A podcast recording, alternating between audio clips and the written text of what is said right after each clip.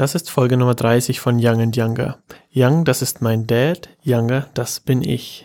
Hallo, hier ist der Dad und wir haben heute ein Thema, auf dem ich mich zumindest schon seit 30 Jahren bewege und äh, habe mich schon riesig drauf gefreut. Passend 30. zum Folgen. 30. Folge, 30 genau. Jahre, das passt also zusammen, ja.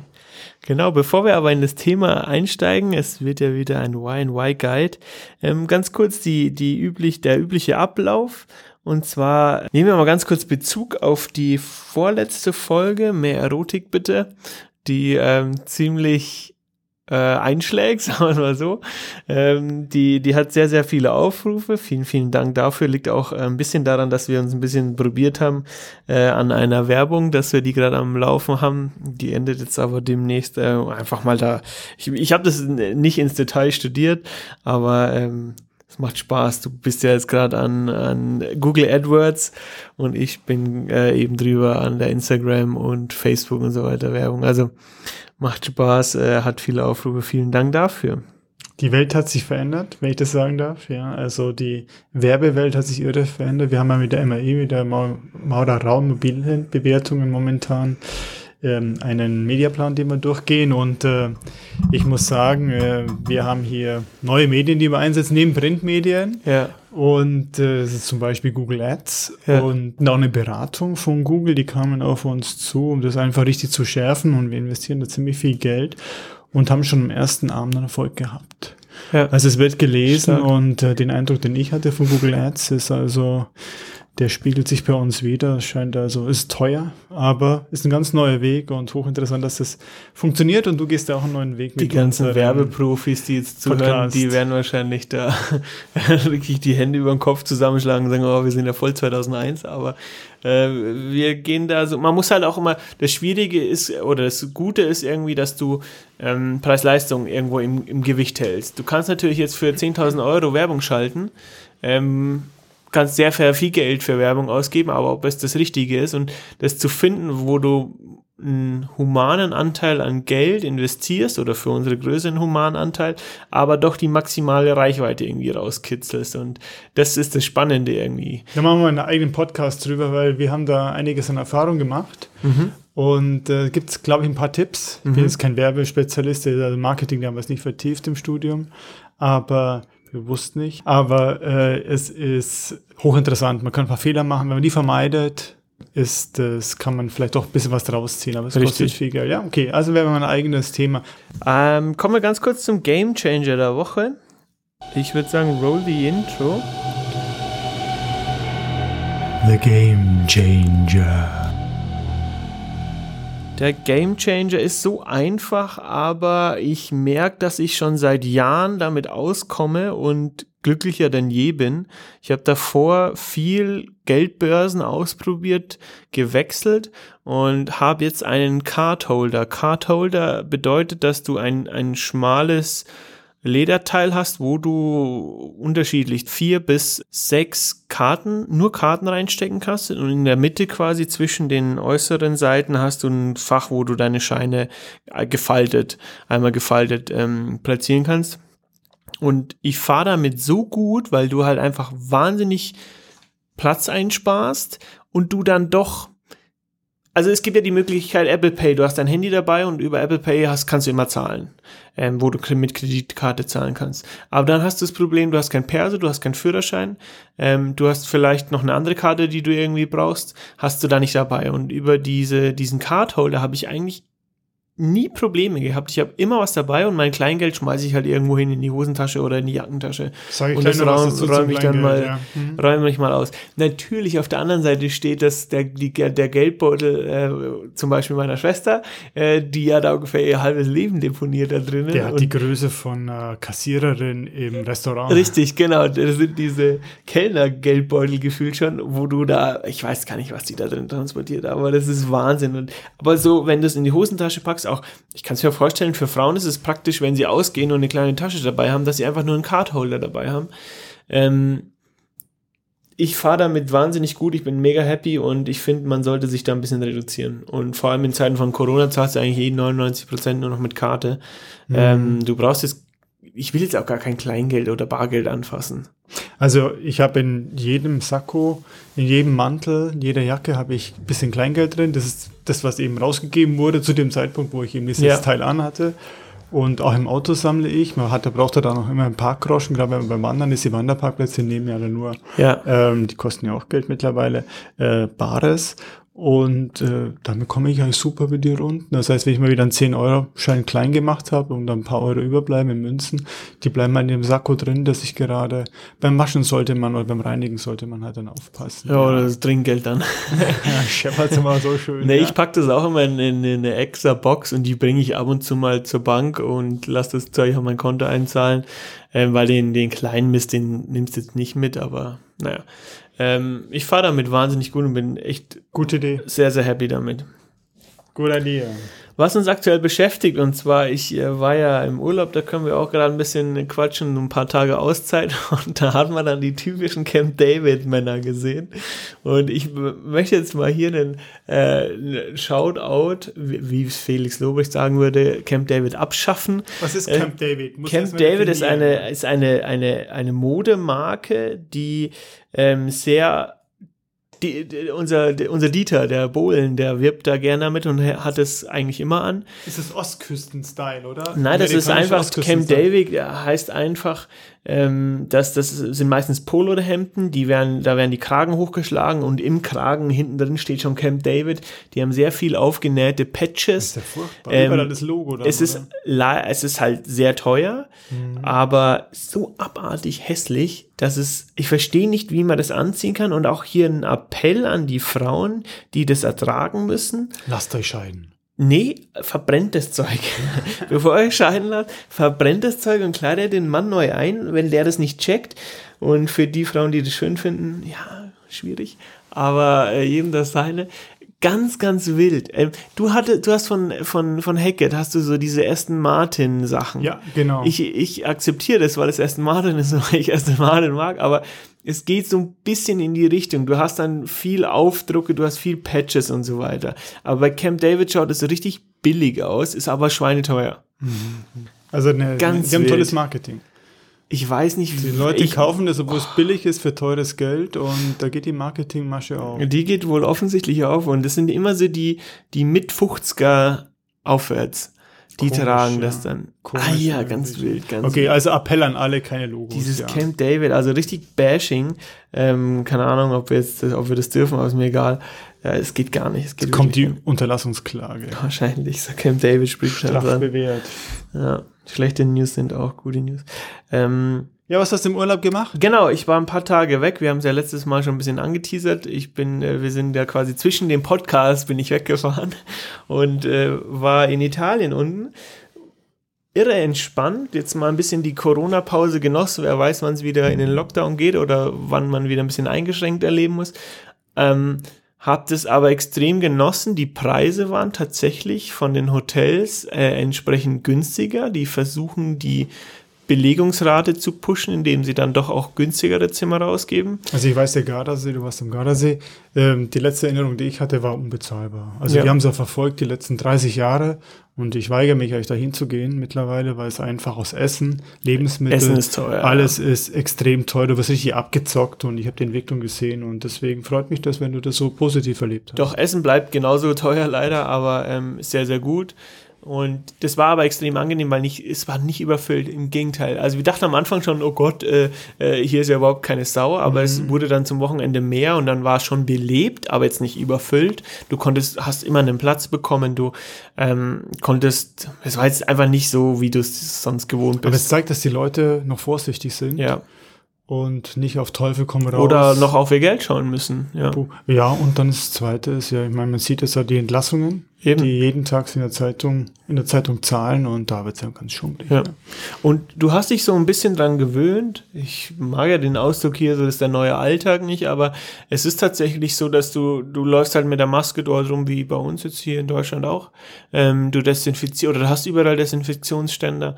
Ähm, du, das ist halt eigentlich normal und du kannst so dein Ding aber machen und bist ja eigentlich eh häufig an der freien Luft dort und ähm, war wahnsinnig entspannt, wettertechnisch Glück gehabt und konnten ein paar coole Sachen machen. Also äh, bin jetzt äh, relativ entspannt, oder nicht nur relativ, sondern sehr entspannt wieder. Es tat gut jetzt nach der langen Zeit, wo, wo man ja doch jetzt hier irgendwo in den vier Wänden in der Arbeit und sonst wo viel Zeit verbracht viel, hat. Das ging einem schon ein bisschen, die Leute waren, die, die in der Arbeit waren, die auf Arbeit waren. Ja, auf Arbeit. die also nicht homemäßig beschäftigt waren, die waren schon, die Nerven waren ein bisschen angespannt. Ja, ich den Eindruck, doch, ja. Tat mhm. gut. Ich hoffe jetzt, jetzt schauen wir mal, wie es weitergeht. Es kommen ja die Ferien, gucken, wie es sich entwickelt. Aber, ähm, äh, ja, die Buchungen sind nicht gut, gell? was ich gehört habe. Ist ja, es, ja das, schaut überhaupt nicht gut aus und ähm, sehr verhalten. Wir selber haben auch storniert. Ja.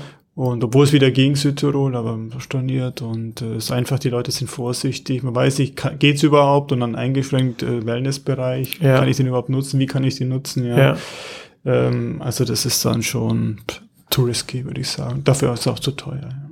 Eben, natürlich, ja. Das, du gibst ja dann doch einen, Ticken Kohle aus und ich nehme auch an, dass viele auf ihr Geld schauen müssen, weil es dann doch wirtschaftlich ein, eine starke Einbuße bei den meisten war. Definitiv, ja. Krass. Okay, dann starten wir doch mal ganz kurz in unsere kleine Reihe oder machen unsere kleine Reihe weiter. Und zwar geht's heute um Eigentumswohnungen. Und zwar wollen wir da mal so ein bisschen besprechen, Erwerb, Erhalt, Veräußerung etc. Also ja unser Daily Business, kann man fast schon sagen, weil wir Absolut, doch ja. eigentlich uns äh, im Endeffekt um jeden Bereich der Eigentumswohnung kümmern, sei es um die WEG, sei es um die Wohnung selber. WEG ist Wohnungseigentümergemeinschaft. Wohnungseigentümergemeinschaft, genau. Und äh, das Rechtliche decken wir noch nicht ab, aber ansonsten haben wir wahnsinnig viel zu tun. Und deswegen wollten wir da einfach recappen, was wir so für einen Eindruck haben. Das sind unsere Erfahrungen, vor allem deine Erfahrungen, der du das ja jetzt schon, wie gesagt, 30 Jahre machst. Aber ähm, wir, wir werden jetzt natürlich das nicht äh, flächendeckend ansprechen können, aber können mal so ein paar Impulse geben, auf die man Nähkästchen ein bisschen plaudern. Eben. da haben wir doch einiges in Erfahrung. Eben. Darf ich mal einleiten mit deiner ersten Frage? Gerne. Die finde ich sehr gut. Du hast dir die Frage aufgeschrieben, was kaufe ich eigentlich? Willst genau. du es beantworten? Soll ich es beantworten? Was kaufe ich eigentlich? Ähm, du kannst den einen Teil beantworten und ich äh, zitiere mal da mein, mein, mein Prof, in Düsseldorf, den zitiere ich nachher nochmal gerne. Weil Dann fang damit an, ich finde es gut, die Definition finde ähm, gut, ja. Und zwar, du, du kaufst eigentlich nur ein Grundbuchblatt. Das ist das, was du erwirbst käuflich und an diesem Grundbuchblatt sind irgendwelche Rechte. Ähm, und auf diesem Grundbuchblatt wird dann dein Name eingetragen. Das ist quasi dann dein Eigentum. Und mit diesem Grundbuchblatt ist irgendwas verbunden und das kaufst du damit indirekt. Aber grundsätzlich erwirbst du nur dieses blöde Grundbuchblatt. Darf ich es mal ein bisschen salopper formulieren Gerne. vom anderen Juristen Gerne, aus München ja. hier? Ähm, der hat gesagt, du kaufst die Luft zwischen den Wänden. Ja. Und das heißt also auch, dass du, da kommen wir nachher noch drauf, was kannst du denn überhaupt machen mit der Wohnung? Mhm. Kannst, kannst, du da tun und lassen, was du willst, ja? Schränkt stark ein. Das heißt, man kauft ein bisschen mehr eine Trockenbauwand dazwischen, die nicht trägt vielleicht, oder eine Ziegelwand, die nicht trägt, die kaufst du mit. Aber sonst kaufst du im Prinzip die Luft zwischen den Wänden. Der Rest gehört Das muss einem klar sein und der Rest, da musst du die anderen fragen. Der Boden, beziehungsweise der tragende Boden, die tragende Decke. Estrich, Gehört, gehört alles nicht dir. Nicht. Gehört, gehört dir nicht. Dir, ja. Nur zu deinem kleinen Anteil, den du an diesem Gesamtkonstrukt der Gemeinschaft hast. Ja. Dieser schöne Miteigentumsanteil. Der aber also das muss einem bewusst sein. Ist, ja? Genau, das muss einem bewusst sein, dass dass dir das Ganze nicht gehört und du nicht tun und lassen kannst, was du willst. Und da haben wir die schönsten Anrufe, die schönsten Mails ja bekommen, oder kriegen wir da fast täglich, ähm, über Dinge, wo du denkst, so, ja, ja, ja, ja, da hat sich jemand eine Wohnung gekauft und hat keine Ahnung, was er Darf ich da gleich ein Beispiel bringen aus der Praxis? Gerne. Also wir haben ein großes Objekt im Glockenbachviertel, ein wunderschönes Objekt mit ganz netten Leuten. Und äh, Glockenbach ist ja nicht so in München, ja, das mhm. billigste Viertel, das ist eines der teuersten und hipsten Viertel überhaupt. Eine Wohnanlage im, Hinten, im Hinterhof reingebaut, riesiges Teil. Und ich komme hin, wir sind ja regelmäßig vor Ort und komme hin, da war ich noch Objektbetreuer von dem Objekt und dann steht da ein Kran mhm. und der hieft auf einen Balkon eine riesige ähm, Sonnen, wie sagt man Sonnenrohr, wie sagt man da, eine äh, Markise. Markise, eine riesige Markise, okay. Dann gehe ich hin, ist der Papi für seine Tochter, der es gemacht hat, ja. ja. So organisiert, ein ganz netter Mann. Sag, ey, was machen Sie denn da? ja, ich bringe eine Sonnenmarkise an die Südseite. Oh, dann habe ich gesagt, ey, passen Sie auf. Ich glaube, das war sogar unmittelbar vor der Versammlung war das, ja. ja. Und wir hatten Versammlung um die Ecke dort. Und dann sage ich, das dürfen Sie nicht machen ohne Genehmigung. Und Ja. zwar muss es auch allstimmig sein. Da muss jeder zustimmen. Das ist eine wesentliche bauliche Veränderung. Ich gehe da mit 10er, 12er Dübel, gehe ich da auf den Vollwärmeschutz drauf. Volle Kanne. Und optisch natürlich auch eine Veränderung. Gut, das war ein tolles Modell, ja. Ja, ja, Äh, aber aber, trotzdem. unabhängig davon, wenn da jeder was anderes macht und die Eigentümer sagen, soll ich ausschauen wie in Genua, Mhm. dann, ähm, oder Neapel, dann, äh, okay, letztendlich war das so, der hatte Glück gehabt, dass die das ihm genehmigt haben, aber ich glaube, der hat dann damals auch vorgegeben, das ist das Muster für die Zukunft und das sich jeder zu halten hat. Aber Ja. stell dir vor, wir haben den anderen Fall gehabt, der Wohnanlage, die du betreust, Ja. in der Ecke in der Fasanerie. Äh, da hat man den Fall, dass die Eigentümerin diese Markise wieder beseitigen musste. Zurückbauen die hat musste. sie dann irgendwo anders untergebracht, weil die Eigentümer sagt, nee, das passt nicht hin. Mhm. Wir haben ein anderes Muster. Das heißt, äh, Beispiel, ich kann hier viel Geld investieren, wenn ich mich nicht abstimme mit der anderen, den rechtlichen Hintergrund nicht kenne, mache ich Geld kaputt. Ganz, ganz Massiv wichtig. Geld kaputt. Also das nur so nebenbei Eigentumswohnung. Genau, ich will auch was erzählen dazu, das, daran denke ich noch häufig und es ist äh, sehr anschaulich und dann kommen wir nämlich mal ein bisschen auf die Teilungserklärung und so weiter. Wichtig und die Gemeinschaftsordnung. Genau.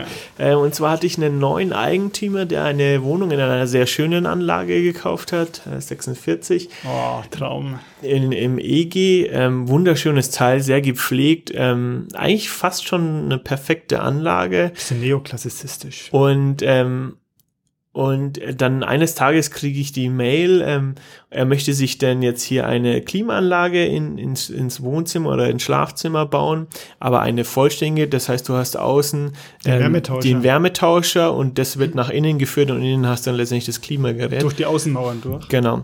Und hatte mich zum Glück noch gefragt, ähm, wo er den denn hinstellen darf. Und er würde da nämlich ein Loch bohren. Und dann hatte ich ihm gesagt, oh, oh, oh, oh, nee, nee, nee, nee, nee, das, sie dürfen kein Loch bohren. Du darfst nicht durch die Außenwand gehen. Dann hat er sich aufgeführt. Ich habe mir für eine Dreiviertel Million habe ich mir hier eine Wohnung gekauft und darf noch nicht mal ein kleines Loch in die Außenwand bohren. Dachte ich mir, ja, genau. Ähm, du kannst dir für fünf Millionen eine Wohnung kaufen und darfst immer noch kein Loch in die Außenwand bohren. Richtig. Außer die Gemeinschaft komplett zu fragen, beziehungsweise die, die davon be benachteiligt werden. Und du hast noch würden ein Lärmproblem. du hast das Lärmproblem etc. Also ganz gewaltig, man muss einem, es muss einem vorher klar sein, in was man sich dort einkauft. Man kann sehr, sehr viel Geld ausgeben, das man hat aber trotzdem nicht mehr Rechte. Und da kommen wir nämlich jetzt auf diese eh, fast schon Bibel der Wohnungsgemeinschaft, die das Ganze so regelt. Oder diesen, hm, du sagst es immer, ist es der richtige, ist es die richtige Lebensweise, sich in der Eigentümergemeinschaft einzukaufen. Ähm, das ist nämlich vielen nicht Das bewusst, passt, ja. ob das überhaupt passt. Nicht jeder passt für eine WEG, ja. Genau. Wollen wir darauf eingehen? Was regelt denn? Ich meine, wenn ich was teile, das ist wie überall, ja. Wenn ich zu Hause jetzt nicht mehr alleine wohne, sondern mit einer Frau zusammen oder einem Freund, einer Freundin, dann muss ich regeln, wer was macht, wer welche Kosten trägt. Genau. Und das Gleiche ist bei einer Wohnung. Da gibt's dann die Teilungserklärung und das wichtigste Teil der Teilungserklärung ist die Gemeinschaftsordnung. Genau. Und das ist die Bibel, da steht drin, wer zahlt was, wer darf was entscheiden, wie ist was geregelt. Ja. Das ist die Bibel, die Verfassung. Und es ist ganz wild, weil das sind, die sind jetzt nicht äh, schwierig zu lesen, zum Teil, ähm, zum Großteil sie sind nicht schwierig zu lesen und das sind jetzt auch keine 50 Seiten Bücher, sondern es sind, ist auf ein paar Seiten einfach das Grobe geregelt und dann hast du ein Gesetz, das WEG-Gesetz, das ist jetzt auch nicht wahnsinnig Das umfangreich sieht ist. für uns 20 Paragraphen vor. Genau, das ist relativ simpel gehalten und das sollte man schon zumindest mal in, in, in Ruhe durchgelesen haben, um zu wissen, wo stecke ich da jetzt drin, was gehört mir, wo bin ich beteiligt. Thema Tiefgarage zum Beispiel. Kommen wir gleich noch drauf, Frage, was glaubst du, wie viel, was schätzt du, wie viel Prozent der Käufer sich überhaupt die Teilungserklärung Gemeinschaftsordnung geben lassen beim Notar? Ähm, boah, das ist ein Bruchteil. Sind es 10 Prozent? Ich würde runtergehen, wir sagen so zwei, drei Prozent lassen Ja. sich das wichtigste Dokument Ja. überhaupt Krass, nicht geben. Ja. Ja. Muss man sich vorstellen. Ja. Es ist abartig. Und dann kommen so Fragen auf wie, äh, hier ist was kaputt, bitte machen Sie mal. Nee, nee, nee, nee, nee, das ist Ihr Ist Bier. dein, ja, dafür hast du es gekauft. Dafür bist du Eigentümer. Genau. Also ist sehr, sehr interessant. Also das, das ist ein großer Appell. Und ich verstehe es nicht. Ich meine, wenn sich Leute ein Auto kaufen, das ja auch irgendwo komplex ist, das Thema Auto, ähm, weil du ja eine wahnsinnige Auswahl hast, da fuchsen die sich teilweise rein und können sich damit beschäftigen und können die Abgrenzung und wissen genau, was sie wollen. Aber teilweise hat man das Gefühl, bei Wohnungen, wo du ja deutlichst mehr, vor allem in den Ballungszentren, ausgibst, kaufen die einfach so, weil es ist jetzt en vogue und wo willst du dein Geld einstecken? Also kaufst du eine Immobilie und hast keine Ahnung, was du Genau, das Manual von einem Auto hat über 100 Seiten. Ja. Das liest, liest man sich durch. Aber die Teilungserklärung, vor allem die Gemeinschaftsordnung, das ist das Entscheidende. Mhm. Ja. Das ist ja fürs Leben danach, die hat vielleicht 10 Seiten. Die liest sich kaum einer durch. Und wenn's und da dann- geht es um sechs-, siebenstelliges Invest. Ja. Und vor allem Folgeinvestitionen, wo du dann plötzlich schluckst und so, oh Gott, das habe ich jetzt nicht kommen Wollen sehen. wir drauf eingehen? Hausordnung, hast du noch was gesagt? Ähm, ist, ein, ist ein Thema, sollte, kennt glaube ich aber jeder von der Miete. Hausordnung regelt auch nochmal so ein bisschen das Zusammenleben in der Gemeinschaft. Und ähm, muss man sich auch bewusst sein, ähm, was in der Hausordnung steht und ganz wichtig, und ich habe es teilweise jetzt in, in einem wunderschönen Neubauobjekt, das wir verwalten, dass die Leute, die jetzt hier eingezogen sind, deutlich viel und sehr, sehr viel Geld investiert haben und sich jetzt schon in den ersten, im ersten Jahr wahnsinnig massiv über dieses Zusammenleben, über den Lärm, über die Art und Weise des Zusammenlebens beschweren. Und ähm, da muss man sich auch die Frage stellen, ist das das Richtige für einen? Ist das, ist, will ich zwar in München leben, zentral, ähm, aber dann, dann muss ich, habe ich halt einfach Abstriche. Ich wohne mit Familien zusammen und die Kinder sind nun mal laut und die rennen rum und die lassen Sachen liegen. Ähm, und die gehen jetzt gerade dran, sich eine Hausordnung zu basteln und da geht's jetzt dann, da soll wahnsinnig viel ähm, übertrieben geregelt werden, was auch Schwachsinn ist, aber ähm, das muss einem bewusst sein, wo man sich da einkauft und wo man dort investiert. Also ich hatte Fälle in der Vergangenheit, wo ich dann die Eigentümer ganz offen gesagt habe, dem entsprechenden Eigentümer, ähm, ihre Vorstellungen decken sich nicht mit dem, was eine Wohnungseigentümergemeinschaft ist. Ja. Weil einfach Leute dann meinen, sie können tun und lassen, was sie wollen oder die anderen dominieren. Das ist nicht so. Wir haben eine totale Demokratie und wir sind dafür da, wir verwalten das durchzusetzen. Wir setzen es auch durch, notfalls mit Rechtsgewalt, also mit hm, rechtlich und dann äh, auch über irgendwelche Zwangsgelder. Ähm, also es kann ja bis zur Enteignung gehen Ja. der Wohnung. Ähm, deswegen, das Modell passt nicht für jeden. Wenn einer vom Land kommt und sein Garten drumherum gewohnt ist und dann in eine enge Stadtwohnung geht, der wird ein Problem haben. Schwierig. Ähm, das heißt, das Leben ist einfach anders, es ist hellhöriger und äh, in der Regel haben wir dort vom Schalter die DIN 4109 neuere Fassung, aber das gehen es, glaube ich, bis zu 53 Dezibel A und das ist irgendwie so ein Düsenjäger, der über einen drüber fliegt. Also die Toleranzen hier, was Schall betrifft, sind riesig. Ja. Und äh, da muss man wirklich aufpassen. Also es ist ein ganz anderes Leben. Muss einem bewusst sein. Aber ich verstehe, ja genau, wenn man vom, von außerhalb reinkommt, ist es klar, aber wenn ich aus der Mietwohnung in eine, in eine andere Eigentumswohnung ziehe, dann ist man ja schon ein bisschen, ja, man weiß, wie man zusammenleben wie sollte. das System wie funktioniert. funktioniert ja. ja. Aber die Kosten, da hast du einen nächsten Punkt, den finde ich super. Äh, da steht versteckte Kosten beachten und ich will es vielleicht noch erweitern. Rendite, Fragezeichen, für Ja. Vermieter, ja. Ein, ein, ein Thema, vielleicht ist, um auch das anschaulich zu erzählen, wir haben eine große Tiefgaragensanierung anstehen, die soll 2021 durchgeführt werden. Da werden äh, pro Stellplatz eine, eine geringe fünfstellige Summe, ja, geringe fünfstellige Summe fällig, die wir jetzt über die letzten drei, dreieinhalb Jahre angespart haben. Und da muss er auch mal überlegen, hast du einen Stellplatz und pulverst da ein paar tausend Euro rein ähm, hast du das Ding gekauft, um eigentlich deine, deinen Lebensunterhalt abzusichern und musst jetzt da Geld reinpulvern ohne Ende. Und das ist ja, jetzt fängt es ja erst langsam an. Gut, die hatten schon Sanierungen, aber ähm, es muss einem bewusst sein, dass dieses Haus nicht besser wird, dass das nicht eine Geldanlage ist, ich kaufe mir was und dann ist Ruhe im Karton und ab und zu investiere ich mal was. Nee, nee, nee. Man muss wirklich wissen, auf was man sich da einlässt und dass immer ein geringes Risiko mitschwingt. Ähm, und wie du sagtest, Renditen können da zerschossen werden dadurch. Das ist also vollkommen richtig. Wir gehen gleich noch auf die Kostentragung bei der Tiefgaragensanierung. Also Tiefgaragensanierungen sind en vogue mittlerweile. Wir haben also die Schwerpunkt Tiefgaragen war ja 80er Jahre, wo die äh, zu bauen begonnen wurden. Da war das Recht auch noch ziemlich lasch, ähm, den Beton zu schützen. Man dachte, Beton passiert nichts, aber Salz und Wasser machen Beton kaputt, also den Stahl und damit den Beton. Das heißt, beim riesiger Sanierung laufen, es geht echt ins Geld. Über die Umlageschlüssel reden wir gleich nochmal. Aber man muss einfach sich bewusst sein, wenn eine Garage ziemlich kaputt ist, kann der Seestellplatz bis zu 30.000 Euro ausmachen. Ja. Bis zu 30.000 Euro sind normal. Als Sonderumlage, das zerschießt jede Rendite über Jahrzehnte. Wollen wir kurz über die, die Umlageschlüssel. Gerne. Wer trägt denn, wenn ich ein Wohnhaus habe mit der Tiefgarage, die sich drunter befindet und die Teilungserklärung jetzt ganz normal ist, wie in München, wie überall, wer trägt denn die meisten Kosten dieser Tiefgaragensanierung? Das ist das Üble, ja.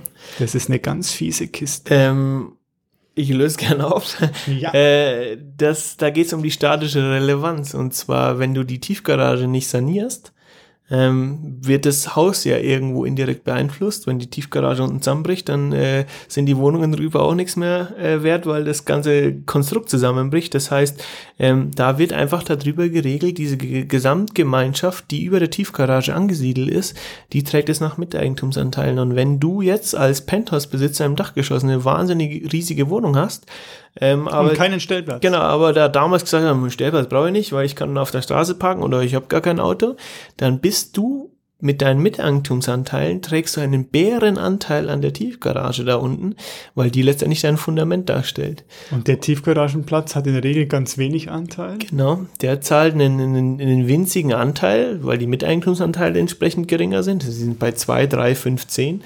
Und ähm, oben hast du einen, fetten Miteigentumsanteil und zahlst dich dumm und dämlich. Also es muss einem bewusst sein, dass es nach statischer Relevanz geht. Miteigentumsanteil noch kurz. Das ist einfach ein Prozentsatz oder ein Promille pro Dezimilzahl, also Zehntausendstel Anteil, der Regel die Wohnfläche im Vergleich zu der Gesamtfläche. Äh, und Tiefgaragenplätze bekommen so einen imaginären Anteil von einem Tausendstel, ein Zehntausendstel oder zwei, also minimal, ja. was totaler Quatsch ist im Nachhinein. Ja. Man macht es nach wie vor so, was Blödsinn ist. Eigentlich müssten die mit die Tiefgarage viel mehr haben als die Wohnung. Ja. Oder man regelt die Kostenverteilung in der Tiefgarage bei Sanierung anders. Genau, ja. ja. Aber das, das ist ein Thema, da kannst du dich als Wohnung extrem erwischen. Ähm, wir haben es jetzt teilweise auch, da ist die zum Teil statisch relevant, die Tiefgaragensanierung. Da tragen dann die Stellplätze, wie schon gesagt, sehr viel und die Wohnungen tragen dann nochmal was on top. Also es ist, äh, das kann einen, kann richtig ins Geld gehen. Also da muss man, vor allem wenn es um Tiefgaragen geht, und ich möchte auch noch das Thema Mehrfachparker ganz kurz anschneiden, es muss einem bewusst sein bei Mehrfachparkern, dass es ein Geldgrab ist. Es ist ähm, in manchen Bereichen nicht anders möglich. Du musst mehrfach Parker einsetzen, um die ähm, Stellplatzanzahl zu gewährleisten oder vorzuweisen. Ähm, aber als Eigentümer eines Mehrfachparkers äh, ähm, zahlst du und zwar regelmäßig. Du zahlst fast jedes Jahr. Äh, je nachdem, wie die halt aufgeteilt sind, bla bla bla, da will ich jetzt gar nicht so tief reingehen, aber es muss einem bewusst sein, dass so ein Mehrfachpark ein Geldgrab sein kann und man kann noch nicht mal Smart draufstellen, weil die zu hoch sind. Musst je nachdem, tiefer legen. Was für einen du hast. Ähm, also das muss einem, also Mehrfachparker immer Augen auf. Sie sind gut, weil du einen Stellplatz dann auch in der Stadt hast, aber auch mit entsprechenden laufenden Kosten verbunden. Die wollen auch gewartet werden und repariert werden. Äh, das Ganze, wir kommen jetzt gerade zur Erbpacht dann noch, muss berücksichtigt werden beim Wohnungskauf. Also muss ich wirklich anschauen, wollen wir das gleich sagen? Man mhm. muss sich anschauen, wenn man eine Wohnung kauft, in welchem Sanierungszustand ist sie. Mhm. Und es kann ein Schnäppchen sein, wenn man entsprechende Abschläge bringt und berücksichtigt, was die in der Rücklage drin haben. Das heißt, wenn ich jetzt ein stark sanierungsbedürftiges Objekt habe und einen dicken Abschlag einplane für den beim Kaufpreis dafür, äh, weil noch Sonderumlagen anstehen, mhm. ähm, und die Rücklage nicht da ist äh, und mir noch ein bisschen was auf der hohen Kante, also will ich nicht bis, bis zur Oberlippe, äh, Unterkante Oberlippe sich verschulden.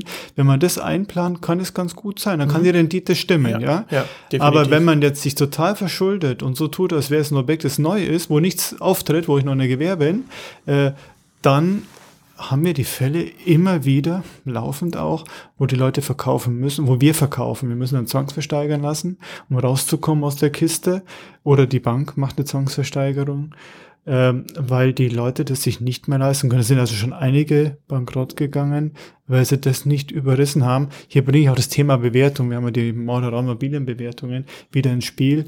Ähm, es gibt ja diese schönen Vergleichsfaktoren. Was ist ein Quadratmeter Wohnung? Was kostet der in München? Ja, vergessen. Das ist die Basis. Und dann muss man einsteigen, sich das Objekt anschauen, ja. die Rücklagen anschauen, die Teilungserklärung anschauen, Tiefgarage ganz wichtig. Grundbuch.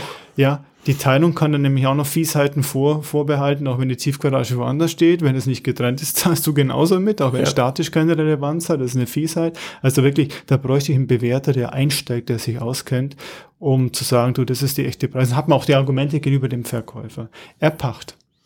Erpacht in München, ähm, eigentlich gang und gäbe. Ich weiß gar nicht, wie es in anderen Städten ist, kenne ich mich nicht aus. Ach, ähm, da, wo Knappheit ist, ist eigentlich dann am ehesten wie in München und Ballungszentrum in Hamburg gibt es viel Erbpacht. Ja. Äh, Erbpacht, ähm, jetzt mal ein Beispiel, ähm, der Grund gehört der, der Kirche. Ja, die Kirche so. hm. gibt, ist, ist häufig so. Die Kirche gibt dieses Grundstück frei zur Bebauung und kriegt dafür einen monatlichen Obolus. Ergo, sie vermietet quasi diesen Grund. Dieser Erbpachtzins ähm, ist von jedem Eigentümer zu leisten, ist eine monatliche Zahlung und so ein Vertrag läuft meistens über 99 Jahre und ähm, dann gibt's Bedingungen, ob man sich rauskaufen kann, ob der verlängert werden kann, wie der verlängert wird, das ist, muss man den Vertrag anschauen, äh, was da für Möglichkeiten gibt, wenn dieser ausläuft. Äh, Im Worst Case kann sein, dass du dir dieses Grundstück äh, abkaufen musst zu einem gewissen Betrag und da musst du halt mal plötzlich auch wieder blechen. Also es muss einem bewusst sein, auch wenn man jetzt, ähm, ja, also ich meine, wenn man am Anfang kauft, die 90 Jahre überlebt man als Mann nicht so häufig, aber mhm. ähm, äh, das muss einem bewusst sein, dass man diesen monatlichen Obolus leisten kann und dieser Erbpachtzins ist auch an einem Index gekoppelt und kann erhöht werden. Das nutzen die auch. Der Regel ist indiziert, ja. Das richtige Wort ist allerdings äh, Erbbau. Erbbaurecht. Erbbaurecht, Erbbauzins. Genau. Erbpacht wäre, wenn es gewerblich ist, ja. aber in der Regel haben wir Erbbau, Erbbau Wohnungsrecht, ja. wo wir momentan sind. Und wir haben eine Stiftung in Wittelsbach, Wittelsbacher Ausgleichsfonds, so in München, ähm, die ist nur Erbpacht vergeben. Ja. ja. Mhm. Also es ist in München, es ist jetzt nichts Besonderes in München. Du ja. hast es sehr, sehr häufig, ähm, aber du musst es mit einkalkulieren. Du musst man, kann sagen, hm, man kann sagen, fünf Prozent der Wohnungen sind über Erbpacht vergeben genau. in Deutschland. Ja. Mhm. Und du musst wissen, das, was am meisten wert ist in München, der Grund gehört dir nicht, sondern das Haus, das immer älter wird. Aber ich habe eine monatliche oder jährliche kann korrigieren, auch jährlich häufig, eine Belastung, die ich dazu rechnen muss, die mhm. sich laufend erhöht. Ja, ja. Verbrauchspre genau. Verbraucherpreisindex genau. sich erhöht. Ja. Genau. Also das sind so, so, so, so Kosten, die man einfach mal im Auge halten muss. Und jetzt haben wir ein paar Szenarien ein bisschen aufgezeigt, die jetzt nicht so sehr positiv sind. Also es ist schon positiv, eine, eine Eigentumswohnung sich zu kaufen kann, wie du sagtest, sehr positiv sein und eine gute Rendite abwerfen. Und aktuell hast du auch kaum andere Möglichkeiten. Aber wie kann ich denn das Risiko vermindern? Und das ist quasi unser täglicher Job irgendwie, ähm, indem du dir Profis zur Seite nimmst oder hinzuziehst, sei es beim Erwerb der Makler, dass du wirklich den Makler ausnutzt, letztendlich der, der Kauf zahlt bis dato noch, voll beim Kauf, ähm, dass du den wirklich löcherst, du dir sämtliche Unterlagen, die du bekommen kannst, in Ruhe durchliest, vor allem Teilungserklärung, wo kaufe ich mich da ein, wie sind die Spielregeln, wo bin ich beteiligt, was kann, was kann, was für ein Risiko muss ich kalkulieren. Protokolle. Protokolle, Versammlungsprotokolle. Ähm, auf Versammlungen gehen, ganz wichtig am Anfang, auch wenn es vielleicht nicht gerade das angenehmste ist, aber mitgehen, um das Feeling von der Gemeinschaft auch zu bekommen. Sind dort viele alte Leute, sind dort viele junge Leute? Wie ist so, wie ist so die Stimmung? Wollen die investieren? Geben die gern Geld aus oder sind die alle zurückhaltend und du? Darf ich einen Spruch loswerden hierzu? Gerne. Also mein Spruch ist immer, ähm, ein Riss in der Fassade kann ich beseitigen, aber wenn die Gemeinschaft sozial eine Katastrophe ist, das kann sich nur biologisch lösen, das erlebe ich nicht mehr. Ja, also auf Oder anders gesagt, von der Frau kann man sich scheiden lassen, vom Nachbarn nicht. Ja. Wenn das ein Kotzbrocken ist, der Nachbar. Bist du ausgesetzt. Dann hast du ein echtes Problem. Und ich hatte Fälle in der Vergangenheit, wo Leute verkauft haben, weil sie den Nachbarn nicht zurechtkamen. Die haben richtig Krieg gern. geführt. Ja. Vor allem, du bist 24-7 gefühlt, ja, nicht 24-7, aber du lebst mit jemandem indirekt zusammen.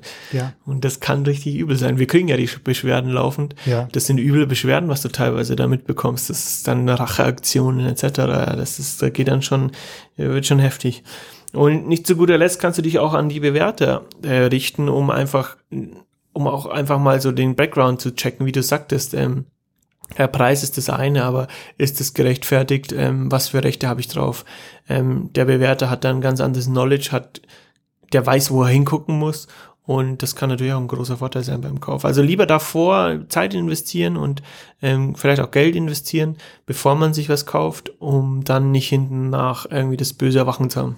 Alter Spruch, wir sind keine Freunde von Gutachtern, aber ein guter Gutachter oder ein Ingenieur ist sein Geld wert. Ja kosten, also die kosten viel und äh, ja, aber du kannst das Risiko, es geht ja darum, das Risiko zu minimieren und so viel zu wissen oder so viel wie möglich zu wissen. Ja, das tatsächlich. Ist mhm. Dann ganz kurz der, der Bereich der Unterhaltung. Da gibt's nicht zu viel zu sagen in der Sondereigentums Also des Unterhalts Sonder- meinst du Des ja? Unterhalts ähm, im, im, im Sondereigentum selber, also in der Wohnung, die dir letztendlich da, da gehört, äh, selber. Ähm, einfach, was uns aufgefallen ist und das widerspricht eigentlich unserem Denken, aber ähm, der Mieter dankt einem die günstige Miete nie. Wir haben es erlebt oder wir haben zum Glück noch viele Mieter, wo wir die Mietsonderverwaltung machen. Also wir kümmern uns um die Wohnung, um die Mieter, um die Vermietung etc. Ähm, die humane Mieten ansetzen, teilweise auch sehr geringe Mieten ansetzen. Und wir haben es eigentlich immer erlebt, dass der Mieter einem nicht da dankt oder dass dafür nicht gedankt wird. Und wenn du dann mal ein bisschen erhöhst, dann geht's los oder ähm, hier muss was repariert werden, beim Auszug gibt's Streit etc. Also die danken dir das so. Das ist leider die Realität. Die danken dir die günstigen Mieten nicht und, und sehen das leider nicht, dass sie da in die letzten Jahre viel Geld gespart haben und dieses Leben leben lassen äh, wird dann nur einseitig quasi vom Vermieterseite ähm, ausgeführt. Also wie du ja auch mal sagtest, ähm, die Miete eigentlich immer human an den Spiegel anpassen. Man muss es ja nicht ausreizen, aber dass man immer in einem humanen Feld ist, vor allem wenn man jetzt in den nächsten Step dann gleich geht in die Veräußerung, ähm, dass man da eine solide Basis hast, hat. Und ein, da will ich nochmal einen kurzen Callback machen zu dem Prof, den ich vorhin schon erwähnt hatte, in den Prof in Düsseldorf. Ähm, ein cleverer Typ, ein junger, cleverer Typ, der ähm, viele Wohnungen schon gekauft hatte, verkauft, auch teilweise gehalten hatte, der dann immer sagte, eines der wichtigsten Punkte in der Wohnung ist eigentlich das Bad. Mhm. Und wenn du da ein bisschen Geld investierst, beziehungsweise clever Geld investierst, dass dieses Bad modern und schick und äh, frisch ausschaut, dann ist es einfacher, gute, solide Mieten zu bekommen und vor allem auch gute äh, Mieter, weil es ist indirekt so, dass wenn du in eine Wohnung kommst und es ist ein hochwertig oder vermeintlich hochwertiges Bad mit einer guten und soliden Ausstattung, die vielleicht ein bisschen über dem Standard ist, dann macht es die Wohnung, die sonst vielleicht nicht so gut geschnitten ist oder jetzt auch nicht top äh, renoviert ist, macht es die Wo wertet es die Wohnung ungemein auf und die Leute fliegen da drauf. Also die Erfahrung haben wir gemacht und er vor allem, ähm, wenn man hochwertige Bäder einbaut und er hat das irgendwann so optimiert, dass es dann auch nicht mehr teuer war, ähm, dass die was hermachen, kriegst du gute Mieter, weil die Leute, das ist wohl irgendwas, das löst irgendwas aus, dass ein, so ein hochwertiges Bad, ein modernes Bad ja, wollen, die, geben die Leute mehr Geld aus gerne und wollen diese Wohnung unbedingt haben. Also das, Das heißt, das Wohnzimmer mit dem Badezimmer tauschen, richtig. ins Wohnzimmer das Bad reintun Richtig. mit einer dicken Eckbadewanne ja, und das Wohnzimmer Wellness-Oase klein, und dann in das, äh, in das innenliegende Bad am besten gleich äh, einen Beamer reinstellen. Ne Gott. Also das ist, also man muss wissen, wie man saniert in der Wohnung. Das ist vielleicht auch ein cleverer Ansatz. Den, den fand ich immer ganz gut. Genau, und dann äh, Unterhaltung, ähm, oder habe ich mich verschrieben? Ähm, klar, Mieterauswahl ist ein Thema, wenn ich es als Geldanlage habe. Versuchen den Mieter so gut es geht, das Risiko zu mindern, dass du dir da irgendwie einen Idioten beziehungsweise einen Nomaden reinholst. Ähm, und dann leben und leben lassen, nehme ich an. So ist, ist so die beste Strategie, das auf einem gesunden Level halten, reparieren, was zu reparieren ist.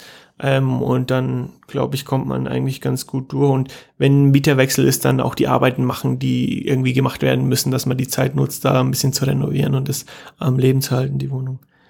Fällt dir zur Unterhaltung noch was ein? Nee, eigentlich nichts. Regelmäßig was machen, jedes Jahr was machen, wenn es geht. Auch die Wohnung anschauen, ganz wichtig. Als Vermieter die Wohnung ansehen. Ja. Oder wenn man Selbstnutzer ist, ähm, was zurücklegen, Ja. monatlich was sparen. Das muss eingeplant sein.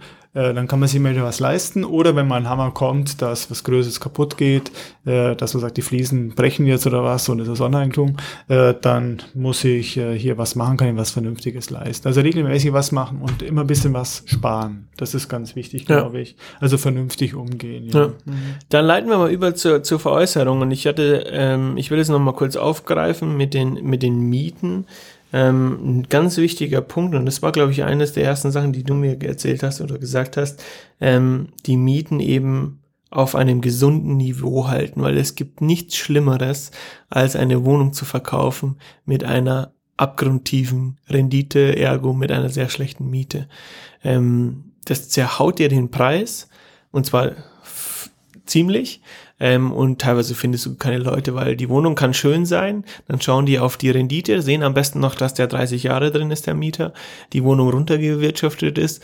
Ähm, oder ja, jetzt lange nicht mehr renoviert wurde, schlechte Miete, pff, die Leute springen ab. Sagen, du kannst ja nicht von heute auf morgen erhöhen. In den Ballungszentren, wo, von denen wir reden, wir im Wesentlichen, ja. habe ich die Kappungsgrenze. Ich habe die Anpassung auf die Vergleichsmiete. Das sind überqualifizierte Mietspiegel da. Und außerdem Vergleichsmiete, ich habe die Kappungsgrenze in München sind 10 Prozent, die ich erhöhen können. 15. 15 Prozent in, in, drei, Jahren, Jahren ja. ja. Und maximal eben auf die äh, OCB-Vergleichsmiete. Und wenn der Mieter noch drin ist, Eigenbedarf zu kriegen, vergiss es. Ich habe schon Mütter am Telefon gehabt, die geheult haben. Wir haben die Wohnung gekauft für meine Tochter, die wohnt im Flughafen. Diese Wohnung liegt in der Flughafen S-Bahn. Wir kriegen den Mieter mit drei Kindern nicht raus. Ja. Die, die, die Tochter will rein. Gesagt, wenn Rechtsanwalt gehen, ja, es hilft nichts, aber du hast keine oder ganz wenig Chancen, dass du rauskommst. Ja, ja und es zieht sich.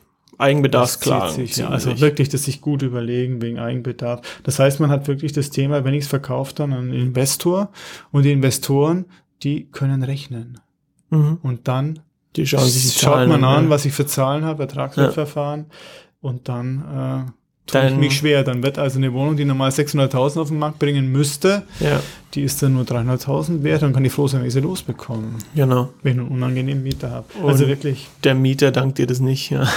Nein, leider nicht. Also das heißt, die Rechtsprechung ist, ich hatte vor kurzem das Gespräch mit einer Investorin, für die wir Bewertungen gemacht mhm. haben und äh, in der MAE und äh, da hat man eben das Thema, ja gut, äh, wenn du das eben verkaufen möchtest, dann hast du das Problem, dass du es nicht losbekommst, ja. Und wenn du nicht rechtzeitig einsteigst, das zu erhöhen, dann schaffst du das nicht auf einen vernünftigen Level zu kommen. Dann sagte sie, ja, die Politik zwingt uns ja quasi dazu, unsozial zu sein. Ja. Und da ist irgendwo ja. was dran. Ja. Ganz krass, richtig. Wie gesagt, deswegen habe ich es einleitend gesagt, ähm, es ist eigentlich dem, es entspricht nicht dem, was wir wollen, dass du quasi humane Mieten in München hast, weil irgendwo, irgendwann kannst du es dir nicht mehr leisten. Aber auf der anderen Seite, ja, es, du musst es auf dem Niveau halten, sonst bist du der Gelackmeierte und das ist deine Altersvorsorge und dann bist du im Alter, hast Pech gehabt, das ist auch nicht schön. Du hast einen schönen Punkt Makler. Ja, nein. Und was federt der Makler ab? Ein guter Makler. Wir sagen mal gut, es gibt wenig guten Makler. Ein guter Makler, Makler, der sich da reinhängt. Ähm, ich dachte früher, letztendlich, wo du aufwächst, dann hörst du immer, oh, Makler, das ist eine Geldverschwendung und lieber selber verkaufen, weil dann kriegst du das Geld für einen Makler noch on top auf den Preis und so weiter und so fort. Und seitdem ich mich da mit diesem großen Thema Immobilien ja beschäftige, ähm, spätestens seit dem Studium intensiver, ähm, merkst du immer mehr, wie wichtig so ein Makler ist und wie sehr Leute strugglen, die letztendlich keinen Makler, wir reden wirklich von dem guten Makler einschalten. Und ich will mal zu diesem Punkt was sagen, ähm, wenn du ohne Makler verkaufst, dass du dir dann, dass du die Maklerprovision auf den Kaufpreis aufschlagen kannst. Nee, der Markt gibt den Preis vor. Und wenn der Markt sagt, ich will 300.000 Euro für die Wohnung maximal, dann kannst du nicht sagen, äh, ich will 300.000 Euro plus drei Prozent. Ähm, das zahlt dir keiner, weil letztendlich der Markt regelt den Preis. Ähm, und du hast einfach ein Risiko auch. Du hast ein Risiko, das du umgehen kannst, das du minimieren kannst und bis da du, du als Verkäufer nicht zahlen musst. Ähm, wer erstellt den Kaufvertrag? Das macht der Makler, der gibt den Entwurf an den Notar. Kannst du jetzt plötzlich zum ersten Mal, der sich eine Wohnung gekauft hat und jetzt wieder verkaufen will, plötzlich sämtliche Themen äh, abdecken bei einem Kaufvertrag, sämtliche Tricks und oder sämtliche ähm, wichtigen ja. ja. Fallstricke irgendwie durchschauen beziehungsweise darauf achten. Nee, woher denn auch? Du, das ist nicht dein dein dein Business. Also da lieber tatsächlich auf gute Makler gehen und die ausnutzen, dass du einfach, ja, das Risiko minimierst. Darf und dich nicht drum kümmern musst. Darf ich noch einen Fall aus der Bewertung bringen, bevor wir zur Psychologie noch kommen? Wir hatten vor, habe ich schon mal erzählt, glaube ich, weiß ich, vor vier, fünf Wochen ein Objekt zu bewerten mhm. in der äh, Maurerau. Und ähm, das haben wir hier verkauft ohne Makler und wir haben für den Verkäufer, oh ja. für den Käufer die Bewertung gemacht, ja. Weil der hat finanziert und dann muss man eben ähm, ein Bewertungsgutachten machen, ist das Objekt das überhaupt wert? Nach der Beleihungswertverordnung. Und ähm, wir sind in München und dann hat diese Wohnung also war knapp unter einer Million und wir haben festgestellt, dass die Erbengemeinschaft, die es verkauft hat, um 130.000 Euro zu wenig verrechnet hat. Das heißt, hätten die einen Makler eingeschaltet oder einen Bewerter, dann hätte der den Marktpreis genannt und äh, der wäre durchgegangen, weil wir unsere Werte sind ja objektiv. Und das ist das eine, was ich sagen möchte. Also Fachmann zahlt sich aus. Das andere, wir hatten vor kurzem ein Haus verkauft. Äh, über, wir haben auch eine Makleragentur und ähm, in München ist der Markt sehr angespannt und eine, einer muss es kriegen. Und dann hat man sehr böse Anrufe gekriegt von denen, die nicht zum Zuge kamen. Ja.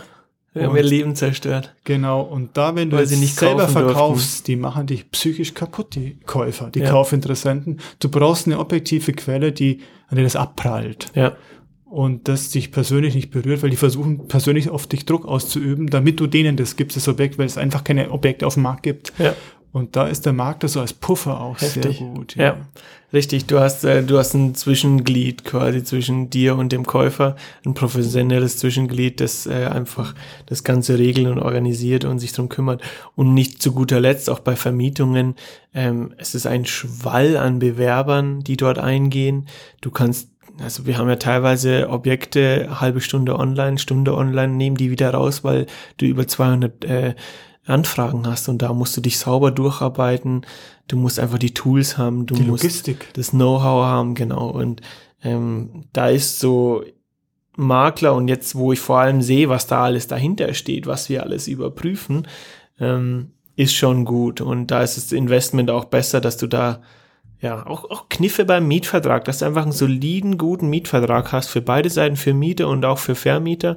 Da kannst du viel machen und ja, woher sollst du es wissen? Das kannst du dir ein bisschen zusammen googeln, aber letztendlich hat jemand, äh, das macht es jemand schon ein paar Jahre und hat da eine gewisse Erfahrung und auf die kann man ja gut zurückgreifen. Also ähm, ich inzwischen bin ich pro Makler. Das ist, ist natürlich, weil wir da letztlich auch in dem Business drin sind. Aber ähm, für mich selber will ich da nie das, das Geld sparen, weil ähm, am Ende hast du Probleme, die dann dir Zeit kosten, Stress kosten und äh, unterm Strich vielleicht sogar mehr Geld kosten. Also lieber auf die Profis zurückgreifen, wo geht. Ähm, äh, Mundpropaganda ist ein gutes Thema. Kennst du wen? Das ist eigentlich so die, die beste Reputation, die du dir einholen kannst. Aber ähm, da doch lieber ein, ein Makler oder eben den Bewerter, dass du einfach eine Hausnummer hast. Wo stehe ich? Wo, was sagt der Markt etc. Gut, okay, das- zu was Angenehme noch zum Schluss. zu was Angenehmen. Ich habe ja mal ein bisschen die, die Playlist angehört wieder. Ähm, hatte ja ein paar, paar Stunden Fahrt. Und äh, da muss jetzt mal wieder ein bisschen Rap rein, äh, ein bisschen äh, ein Drake rein, äh, zwischen deinen seichten Liedern. Also, ein gefühlvoll, irgendwie Ähm, sowas Hardcore. ja, deswegen? Chicago Freestyle von Drake featuring Givon, weiß ich nicht, wie man den ausspricht. Ähm, Ist das ein Franzose? keine Ahnung. So deep bin ich jetzt nicht eingestiegen in die Thematik. Aber Gaiveon würde ich sagen. Äh, Gifeon schreibt man Gifeon mit V. Gaiveon oder Chivon. Ja. Chivon, äh, es fehlt ein Accent, weiß ich nicht. Ähm, jedenfalls cooles Lied, ähm, irgendwie passend, cooler Vibe und ja, ich pack's auf die Liste. Give On könnte es heißen. Give on. Give on. On. Drake und Give on. Give Keine Ahnung, wenn es jemand weiß, der möge mir eine Sprachnachricht schicken. Äh, mit der richtigen Aussprache. Dann klären wir das nächste Woche auf. Okay, das soll es zu den Eigentumswohnungen gewesen sein. Wenn uns noch Dinge einfallen, dann würden wir einfach die nächste Woche im Bereich des Bezugnehmens äh, die Dinge aufgreifen und dann noch ein paar Sachen erzählen. Ansonsten, danke fürs Zuhören.